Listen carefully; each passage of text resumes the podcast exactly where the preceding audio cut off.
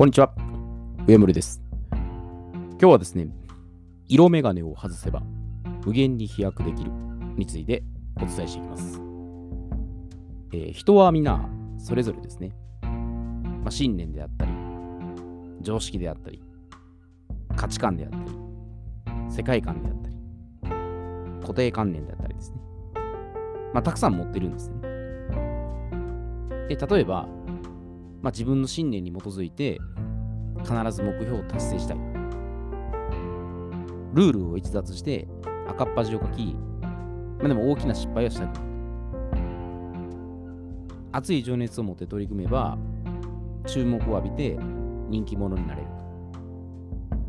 まあ、会社の決まりとはいえ、まあ、スタッフに伝えることで嫌われたくないと。まあ、自分の世界観を強く打ち出して周囲に影響を与えたい。同調圧力で脅かされて自由な発想を奪われたくないですね。まあ、何かしらの動機があるんですね。で、その中でも、まあ、自分が重視しているアイデンティティとか、世界観とか、価値観とか、信念ですね。これらは極力変えたくないという強い思いがあるんですね。なぜなら人は私は知っている。私はその意見に反対だ。私は正しい。私は絶対に損したくないと。こういった感じで、私は何とかというね、発信をするからなんです。私は何とかっていう決めつけることで、物事をカテゴリー別に分けてですね、制限をかけてるんです。で、これ背景として考えられることは、色眼鏡をかけているためなんです。色眼鏡って何かというと、偏見、まあ、バイアスってことです。偏ったものの見方です。で、世の中は全員一緒ではないですし、10人十色なんですね。でもしかし現実社会では同一する傾向があって、まあ、自分と違った人とか物とかことっていうのは軽蔑したりとか排除するっていう動きも見られるんです。だからメガネのレンズに色をつけてですね、見通したら染まった色のまま解釈するんです。で、それが主義であったり、思想であったり、イデオロギーとかですね。で、この真面目に思える考え方とか着眼点こそこう盲信しがちなんですね。だから人間の利点であり特技でもある人間論さんですね。この論理が発展しすぎると、こう行き過ぎた発想に偏っていくんですね。まさに今日の世界が物語ってるんですね。表向きはカッコつけてですね。まあいいことばっかりですよ。より良い社会のために寄与するとかです。まあそう言って豪語しておきながら、実際にやってることは真逆の自己満足によるコントロールゲームなんです。まあ搾取ですね。もう土足で土地を奪いに行って、昔からずっとそういう植民地主義っていうのをやってましたよね。だからこれは私は〇〇とかですね。私は何とかだっていうことは非常に危険なことなんです。この私はという言った瞬間に運命を決めてしまうんです。別にこれ個人に関係なく会社や国でも同じなんです。私の会社はとか、私の組織はとか、私の国はとかですね。まあ、これよく見聞きすると思われるんです。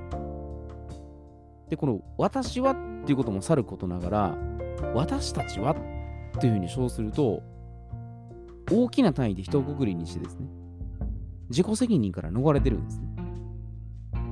だから自己防衛が、まあ、より一層強固になった状態なんです。だから私はとかそうですけど、こう名詞を使うと、やっぱ断定する癖がつくんです。なので、私は何とかしているってあればいいんですけど、こう動詞を使う方がですね、固定観念に陥りにくいですね。私は〇〇とかね、決めつけがかかってくるんです。だから、まあ多くの人は誰でも、まあ自分はやっぱり正しいとか、自分はもうすごい知っているっていうふうに思い込んで、間違いを認めたくないもんなんです。もし自分は信じてきたことがですね、覆されると、否定されるとか、邪険に扱われるとかですね。あの、こういった状況になると、やっぱ怒りであったり、悲しみであったりですね、こうネガティブな感情が込み上げてくるんです。でもそこで、間違いを認める、もしくは、これ直視しておかないと、作話と言い訳をしてですね、同じ間違いを繰り返すんです。だから過去に失敗して、もう恥をかいたことであったり、もう辛く思い出したくないことも受け入れて認めるってことで、それで次に進めるんですね。だからこれはあの反省ではなくですね、内省して向上点を見出して、新しい次元に消化していくってことです。だ反省しても全然意味はないんですね。で、その自分の罪悪感を責め立てて、ああだこうだってするだけで、次にどうするかってことをしないんですね。で、それだったらもう向上点を探して、自分の内側を見つめる方がいいですね。で、このレンズが曇ったものでは、何も見えない状態で突き進んで、もう最悪やっぱ大怪我をしかねないんです。だからレンズにメガネをかけた状態ですね。こうペンでずっと塗って、そのまま突っ込んでいく状態なんです。もう事故しますね。で、その中でも特にあの自分らしくとか、ありのままにっていうあの響きのいいフレーズに酔いしれてですね、あのこの暴走するところはやっぱ避けたいところなんです。以前、あのこの自分らしさを捨てるっていうところでお伝えしたんですけど、あの自分らしくっていう表現することは、あの自分らしくって見えるだけで、実は自分らしくない状態なんです。だから、なんとからしくっていうのは必ず外部によるこれミラーニューロンの影響を受けてるんです。だから軸があるようで、実はないんです。だから99.9%以上は他人や周囲からの影響なんです。だから裏を返せば好きなように変えることができるんですね。だからそれだけ環境の力ってのは大きいんですよ。だ私もこの武士道精神とか侍魂っていうのはもう剣道の師範による影響を受けてるんです。自分でいきなり武士道精神とか侍魂を生み出したわけじゃないんです。だまさにこれ手張りですね。最初にそれを教えを守って、で自分の殻を破って、その師匠から離れていく。まあ、離れてもずっと磨き続けることですね。で、まあ、心技体の一致っていうのを、まあ、基軸にはしてるんですね。で、まあ、これ重要な観点っていうのが、あの自分の核、まあ、コアとなる軸を持ちつつ、臨機応変に変化させて、バージョンアップするってことなんです。まあ、ずっと同じ視点で俯瞰していたら、まあ、現状維持のままで何の変化もないんです。だから私がずっと武士道精神、侍魂、まあ、いいいいと思うんですよ。いいと思うんですけど、同じことばっかりやっても変わらないんです。そのコアとなる軸は持ちつつですよ。持ちつつ、ちょっと変えていくんです。ひょっとしたら見落としてるところもあるかもしれないです。だから状況によっては、あの真逆の決断をすることも考慮する必要があるんです。まあ、武士道とかね、侍魂で言うと、もうやっぱりその、精神を貫くとかね、こう忍耐力つけるっていうのあるんですけど、時にはそこを逆の決断しなきゃいけない場合もあるんですね。でその時に、信念は絶対に変えたくないとか、だそんなことはありえないから嫌だとか、私の考えはもう完璧だ。落ち度はない。とこういうふうに色眼鏡をかけて、頑固一徹になると、最悪の事態になる可能性が待ち構えてるんです。でここに本当に落とし穴があるんです。